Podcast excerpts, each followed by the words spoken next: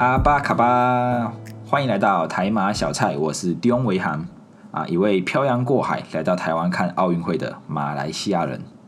那这一次的奥运会是在东京举办，所以也叫东京奥运会。那东京也就是 Tokyo 啊，Tokyo Hot 啊，就是东京很热，东京的人非常的热情。这一次的这个东京奥运会啊，跟以往比较不一样。那你一定会说哦，废话，当然不一样啊！以前叫做伦敦奥运会、里约奥运会、北京奥运会啊，这一次是东京奥运会啊，当然不一样啊！那除了这个名称不一样以外，那这个日本啊，也是经历一波三折，才终于办了这个东京的奥运会啊。除此之外，还有一个不一样就是，哎，这一次我是在台湾看奥运会，那以往都是在马来西亚看。那因为我没有办法回家，所以我只能在台湾看。啊，那在台湾看呢，当然就看不到马来西亚的选手的比赛。所以不过也没有关系，哎，因为在台湾也让我认识了一些台湾的运动员，比如这个打羽球的就有戴志颖啊，还有拿到奥运金牌男双的林洋组合，还有举重的郭幸存啊，差点就要打破世界纪录。还有这个打乒乓球的小林同学，这个小林同学今年才十九岁。啊，就已经可以在奥运会的舞台上面，就是去比赛。我都不知道我十九岁的时候，我到底在干嘛。那当然还有很多就是优秀的运动员，虽然这一次有可能有一些没有站上他们的梦想舞台，但是还是就是持续的在追逐他们的梦想啊。那我们就是给予支持啊。这一次的冬奥会，我就有发现一些有趣的事情啊。这些国手他们在奥运会打拿到奖牌之后，哎，既然可以记功升等嘉奖，哎。后来发现，原来他们是银行员哦，就是跟我们一样是金融业的诶。那我去查一查资料，才发现，原来在台湾哦，多数的公股银行，他们都会有长期支持的一个体育项目，像是他们不管是自己组队，或者是直接赞助选手，他们出去比赛，那就是持续的、长期的投入一些资源，所以这一些选手他们才有越来越多的资源，那他们就可以专心的去训训练。所以要在这一次的这个冬奥会就拿到非常好的表现啊！到目前为止，台湾是拿到了两金四银四铜，哦，就是一个很棒的表现啊！比跟以往比起来，就是进步了很多。这些球员如果就是成为了正式的选手之后，这些河库啊、土银，就是台湾的公股银行，他们就会比照这个银行员的薪资福利去去发给这些薪水。那如果参加一些比赛表现优异的话，还可以领的，还可以领取一些奖励金。这些选手退役之后，如果愿意留下来，那这些银行他们也会帮忙培训他们，成为一个就是有专业知识，然后可以稳定在银行里面任职的一个员工。啊，这样就可以鼓励这些运动员可以专心的去做训练，就不用担心啊退役之后没有工作怎么办啊？因为大家知道这个运动员的职业生涯是很短的，可能二三三十几岁就结束了。那退退役之后要怎么办？那我觉得这个就是一个保障球员很重要的事情，奖就是丰富的奖金，还有对未来退役之后的保障。如果做的很完整的话，一定会有更多人愿意就是投入这个运动产业。就在十几二十年前啊，这样说好像我有经历过一样啊，就差不多我爸那个年代啊，啊，就是球员的福利保障是比较不完整的。那大家要知道，就是一个职业的运动员，他们的生涯大概就是可能五到十年，了不起十五年左右。那退休之后可能就三十几岁了，因为从小就投入这种运动的训练。那他们退役之后，其实也没有什么特别的专长，要么就是成为就是教练，不然真的就比较少选择了啦。那这也是为什么很多的家长都不希望自己的孩子就是成为运动员，因为以前就有很多案例，就是运动员退役之后就是从事一些比较没有技术性的工作啊。所以就像我爸，就是我像我爸妈，他们也不希望我们兄弟姐妹都把时间花在运动上。那除了担心我们会受伤之外，就是担心我们诶未来没有一个很好的发展。那对于这些未来没有保障，也造成是马来西亚人很多人都不愿意成为运动员的这个选项，就是想要成为运动员的意愿度就会降低啊。那不过这些状况其实在最近几年也有慢慢的改变了，慢慢开始就是有人愿意花钱去赞助球队啊，或者是像我上一集提到的那个便利店九十九。那这家便利店，他们这家企业，他们也也有在栽培篮球队，就有点像台湾的这个富邦富邦的篮球队。那他们除了就是帮企业打球之外，那其他的时间，诶，他们也可以到这家便利商店去工作，那也提供他们一个就业的机会。那这一些就是都可以提高一个马来西亚的运动风气啦。未来一定也会培养一些比较有优秀的运动员。聊到这个运动，我相信每个国家一定都会有属于自己的国民运动。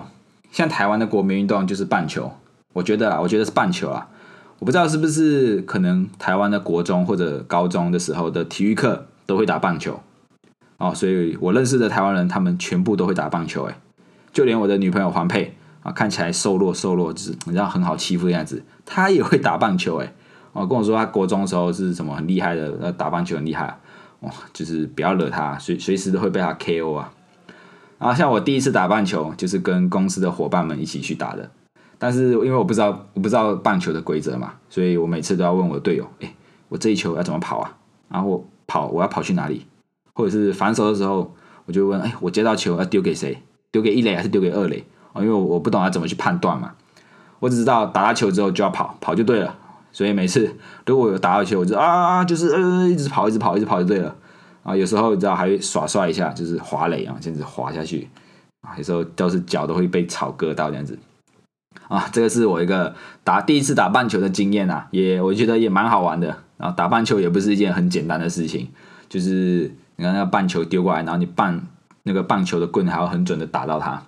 所以也有人会说，就是哎，原来维航也有维航不会的运动啊，就会就会这样笑我一下。那提到马来西亚的运动哦，我相信很多人都觉得哦，马来西亚的国民运动就是羽毛球跟足球。那因为我对足球比较没有比较少接触了，因为足球这么大，足球场这么大，你要跑来回就觉得很累，所以我就 就没有去踢足球了。那这一块我比较少接触，但是羽球呢，我我从小时候就有在打羽球。但是我记我记得我小时候打羽球的时候，都是用我们家里那个外面那个篱笆啊，那个篱笆当做羽球的网，人家的羽球网明明在上面啊，我们的羽球网是从就是地上连上去的，就是我们的篱笆。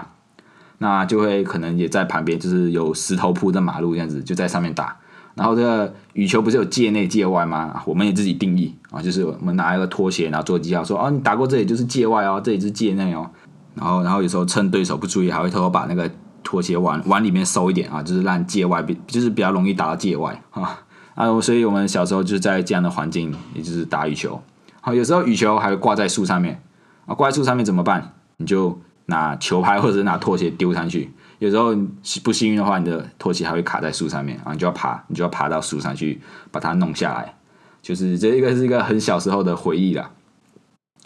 那说到这个羽球会成为马来西亚的国民运动啊，其实可能跟我们的羽球一哥李宗伟啊，就有一个很大的关系。啊，李宗伟是我们马来西亚的一个骄傲啦。那他也拿过三届的奥运会的银牌，就是羽球男单的羽那个银牌。那跟这个中国的羽球好手林丹，就是就是有个微妙的关系，你知道吗？就像这个林林李这一对羽球 CP，那对于一些羽毛球迷来说，哎，李宗伟跟李丹的对决一定就是经典，一定是经典的战役啊。那这就是有一段故事啊，就是李宗伟跟这个林丹他们曾经交手有四十几次吧，那李宗伟十二胜二十八负。啊，这李宗伟跟林丹呢，第一次的交手是在二零零四年的时候。那这个第一战是由林丹胜出啊，结果在隔年这个在马来西亚的羽球公开赛，那，这个李宗伟他就完成复仇，那二比一击败了这个林丹。啊，林丹也在这个赛后他就表示，他就放下狠话说：“这是我最后一次输给李宗伟。”从此之后啊，这个李宗伟跟林丹之间就成为了个宿敌，他们在每一次的比赛中就是互相较量。那就是有一种我努力练球，就是为了可以在决赛遇见你，好像痴汉啊，就有点像李宗伟会对林丹说：“嘿，林丹，我们决赛见。”啊，林丹就会对李宗伟说：“嘿，宗伟，答应我，我们一定要决赛见哦。” 好像一个痴汉哦。那到了二零零八年这个北京奥运会，那李宗伟第一次登上这个奥运的舞台，那跟林丹就是在就是约定好，就是在决赛上面见面。啊，不过林丹就是以直落两局就拿下了奥运金牌，那李宗伟就获得了奥运的银牌。那当时这个银银牌也是马来西亚有史以来一个最好的羽球成绩。那在第一次的这个奥运会，李宗伟输给林丹之后啊，马来西亚的国民就开始很期待啊，李宗伟什么时候可以打败林丹啊？就在等这个时刻，一直等等到这个二零二二零一二年这个伦敦奥运会之前啊，一个叫全英赛的时候。一个全全英羽球公开锦标赛那李宗伟跟林丹又再一次在决赛碰面啊，这一次林丹拿下第一局之后，李宗伟就是因为受伤退赛啊，就是到最后这个林丹就成为了这个全英赛的五冠王，就是连续拿五个冠军这样子。那几个月后就到了这个伦敦的奥运会，他们一样就是约定好，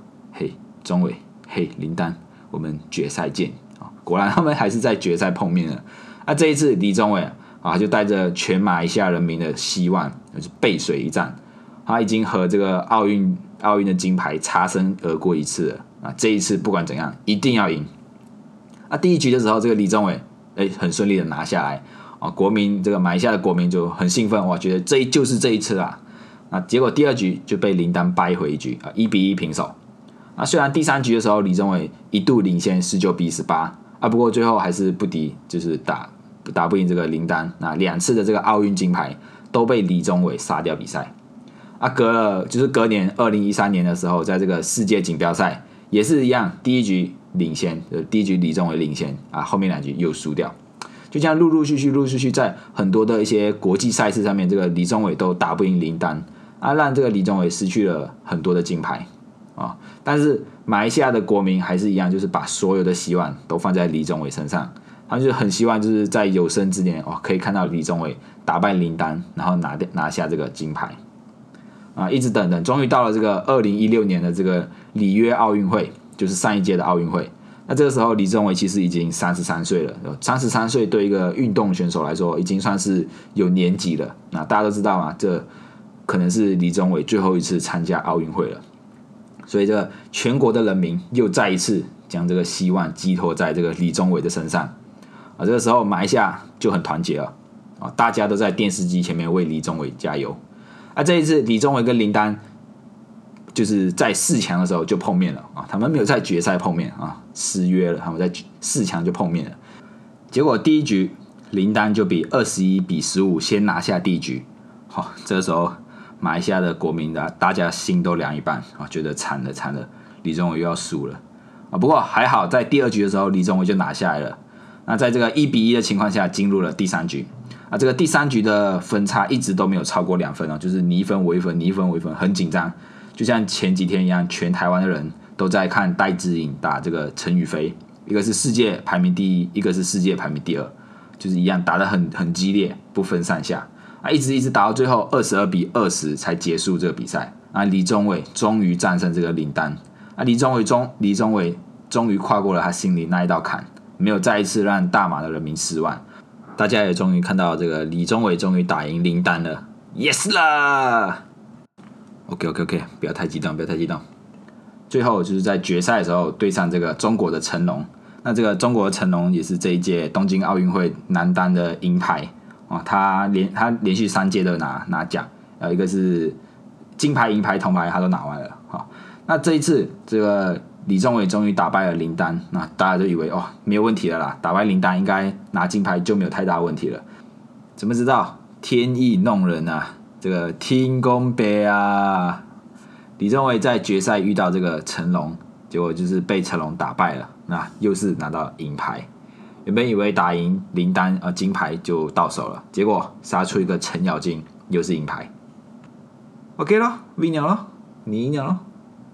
这李宗伟连续三届都拿了银这个银牌，奥运会的银牌。而且李宗伟失落的背影再一次出现，那。三十三岁的李宗伟，他还想要再拼个四年，就是就是再拼下一届的奥运会。那大大小小的比赛，就是横扫无数的奖牌，他就只差了一一枚奥运金牌。那无奈面对最后面对就是身体的一些状况啊，然后就是有得鼻咽癌，然后然后也因为年纪的关系，然后体力也跟不上了。那最后这个李宗伟，他不得不含泪宣布就是退役。那三次的三次的奥运会，总共十二年。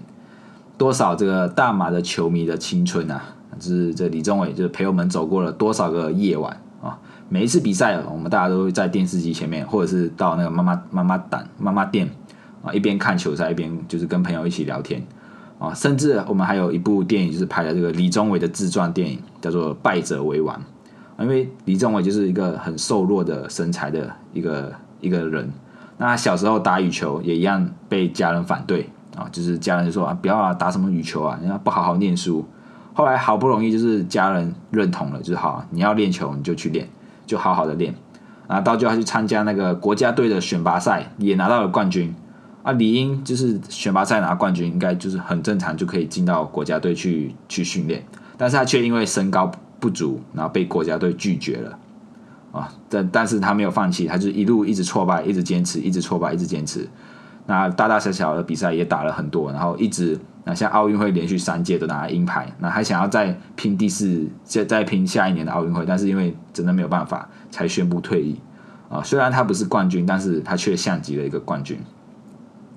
那在这个李宗伟宣布退役之后啊，就是一个一代的巨星落幕了。那大马羽球的讨论度好像又就没有那么高了。就好像有点像这个有看 Running Man 的话，就就有点像李关注离开了 Running Man 啊，Running Man 的这个收视率就下降了啊。这一届的这个东京奥运会，他马来西亚的这个羽球男单的代表的李李子嘉，那也被大家称为是啊是李宗伟的一个接班人，就是希望他可以代替李宗伟，就是呃就是在奥运会奥运会上面拼个金牌这样子啊。但是他一直说哦，我不想要成为下一个李宗伟。我只想要成为现在的我哦，我相信大家都不喜欢这种被贴上标签的感觉，就是啊，我是谁谁谁的弟弟，我是谁谁的哥哥啊，我是谁谁谁这样子啊啊，这个李子嘉他他也止步于这个奥运会的十六强，那不免让一些呃埋下人有一些失望啊，就是但是不要紧，你知道吗？人长得帅，万事都 OK 啊。他虽然输在十六强就输了，但是大家都还是祝福他，就都都会安慰他哦，下一次会更好。这样子，但是呢，这个与我们的羽球混双的这个陈炳顺跟这个吴柳莹啊，他们就没有那么幸运了。这一对混双 CP 在上一次他们的里里约奥运会，他们是拿下银牌哦。那在这一次，结果在这一次东京奥运会的小组赛就输掉了两场比赛，就被淘汰了。啊，这时候就开始有网民开始攻击他们啊，这些双民就说啊，这个陈炳顺啊，这个吴柳莹就是送分童子啊。还叫他们少玩一点手机啊，不要一直自拍，不要拍抖音啊。我就说啊，你们是运动员，为什么不要好好的练球啊？跑去接一堆一堆广告之类的。我就看到，我就蛮好奇，我就去查了一下。后来我查一查，就这件事情，就发现，哎，原来这个陈炳顺跟这个吴柳莹他们这一对混双的组合，既然是以自由球员的身份去参赛的，原来他们已经被大马的羽总，就是一个马来西亚的羽球协会解雇了。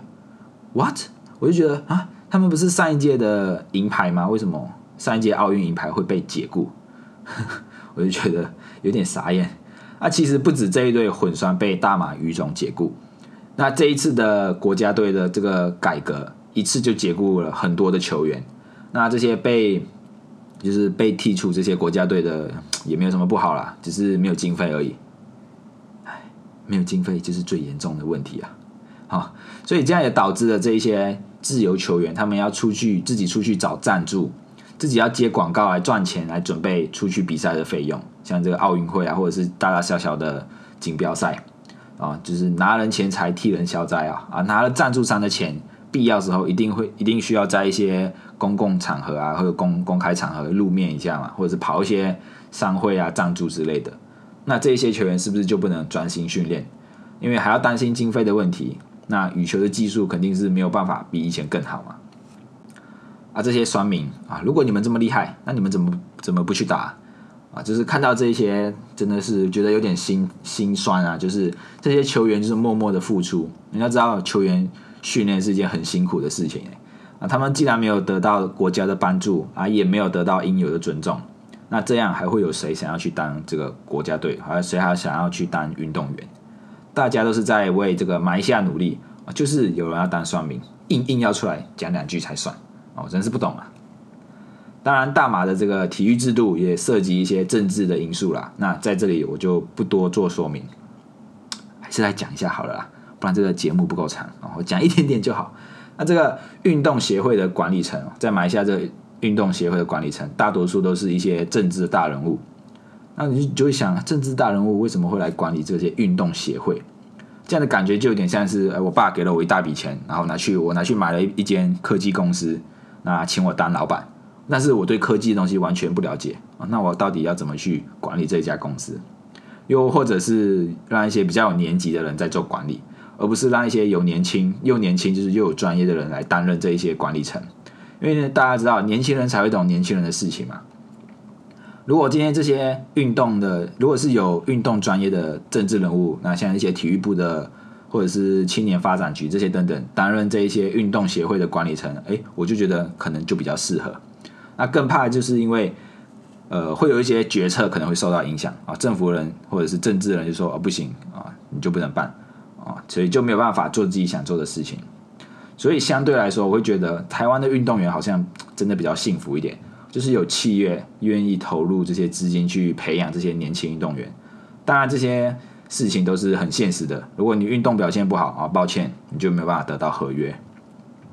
啊，其实背后还会有很多更多的运动员是我们没有看到的啊。只有这些运动员，只有他们得奖了，站在了颁站上了颁奖台，大家才会知道哦，他是谁，他的故事是什么。不然，其实背后有很多的运动员，就是默默的努力了很久，都没有机会登上舞台。那这个整个运动的大环境，如果要好，一定要从这些小环境开始做起。像一些资源如果太过集中，也不见得是一件好事。因为运动的产业的发展，不是只有运动员，还包括一些国家的国民。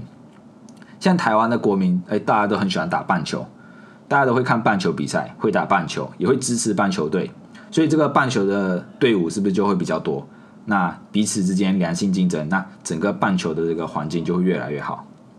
那也像这个美国的 NBA 篮球一样啊，因为美国的这个篮球联赛的制度很完整，那也有一些人愿意出来花钱经营这些球队，那花钱买球员，当然他们也是有赚钱的啦，所以他们就是愿意去做这些事情。那这彼此之间的良性竞争，一定会让这个 NBA 的实力更上一层楼，那也会让这些制度会更完善。那像马来西亚就是羽球也是一样，也是需要你跟我还有大家一起去支持，而不是哎比赛输了就开始炮轰开开始就是当键盘侠去攻击人家。那这样子还会有谁想要就是为国家去出去比赛？像这次东京奥运会的这个男双羽球男双，这个中国的组合双塔组合就是打输了拿了银牌之后，结果真的就被中国的网民就是这些双双民们去攻击。还是灌爆他的微博，就说啊，你们打球看起来很没有精神啊，又没有默契，又没有又没有活力啊，是怎样？就是输不起还是什么嘛之类的。甚至这个羽球女单的陈雨菲拿了金牌之后，哎，拿金牌了，既然还是一样会被攻击啊，就有这些大陆的选民说啊，是因为戴志颖就是失误过多，才让你有机会赢啊，你的就是羽球技术怎么那么差啊，就都打得很不好。那你就会觉得很奇怪，那人拿了金牌就是没有祝福，反而还要被攻击。那这些运动员背负的压力到底是多大？他们每次比赛前都要想哦，如果我打的怎么样怎么样，是不是又要被攻击还是什么？那这些精神压力一定也会影响运动员的表现。所以啊，这个这个运动产业的大环境要改变，一定要很多人都去付出，很多人去推动，才有办法让这个环境更好。像这一次的这个东京奥运会。而台湾的奖牌就得了比上一届多了很多，而且每天几乎好像每天都会听到新闻报，就谁谁又得了什么什么奖牌，什么什么奖牌。那这些成绩就证明，哎，这个台湾的体育改革是有效的啊，大家都有付出，然后也虽然不会一次变得很好，但是至少有在慢慢的变好。所以我也相信未来台湾一定会有更多的机会在国际舞台上面展现。好，也恭喜这个马来西亚的羽球男双获得了铜牌，那让这个马来西亚的球迷至少还保有一一点点热血，就是还有羽球赛可以看，说不定他们的故事也可以感动一些想要打羽球的人啊，未来成为羽球的这个国家选手。OK，今天的内容就到这里。如果你也喜欢台马小菜，欢迎到各个收听平台按下订阅，并且推荐给你身边的朋友，也欢迎你到留言处留言为什么会喜欢我们。我们下一次见，拜拜。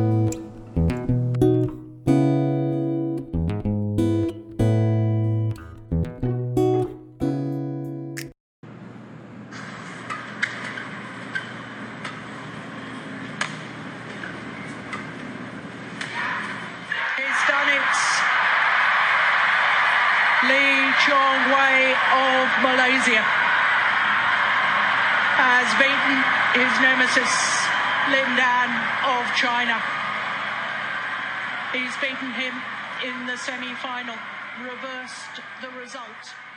of the last two Olympic finals.